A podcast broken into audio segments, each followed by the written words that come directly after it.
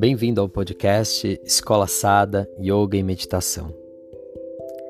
Essa é a série Dia a Dia de um Yogin, que fala sobre hábitos para você incorporar no seu cotidiano.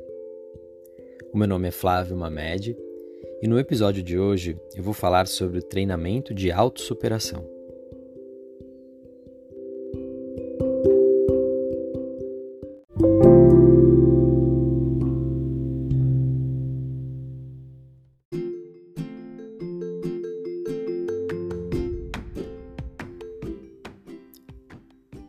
Esse assunto, autossuperação, pode ser observado em vários aspectos.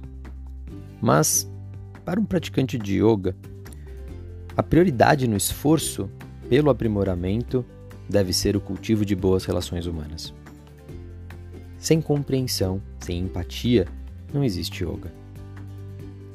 Não é possível admitir praticantes ou instrutores dessa filosofia que não consigam superar uma emoção para evitar o desentendimento com alguém. O que acontece com um praticante quando ele busca essa filosofia é uma evolução interior.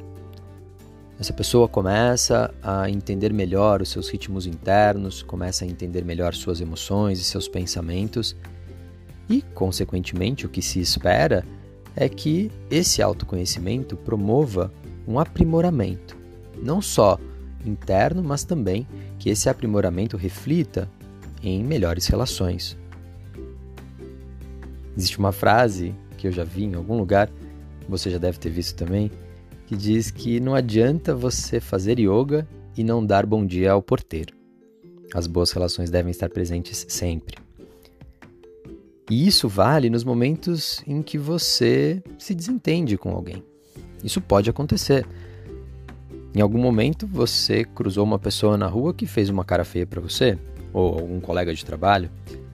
E se você responde a uma cara feia com outra cara feia, a briga está feita, não é verdade? Então, você deve sempre observar dentro dessas situações o que precisa ser feito para solucionar o conflito. Muitas vezes, se você aprender a olhar para dentro e entender, lapidar o seu ego, você consegue resolver as questões antes mesmo que elas surjam. E às vezes, dentro de uma discussão, você pode usar um pretexto da franqueza ou da autenticidade para dizer uma verdade e às vezes essa verdade machuca, agride a outra pessoa. E aí, novamente, temos o conflito. Isso não quer dizer que você vai mentir ou vai ser hipócrita. O que você precisa é aprender a dizer o que precisa ser dito com elegância, com sutileza, com educação. E assim você consegue preservar suas amizades, que eventualmente seriam desfeitas com uma grosseria. Existe um método que é bastante seguro para você saber se a culpa é sua ou dos outros. Se você costuma se desentender com uma pessoa a cada dois ou três anos, se o tempo é muito longo até você se desentender com alguém, tudo bem, acontece.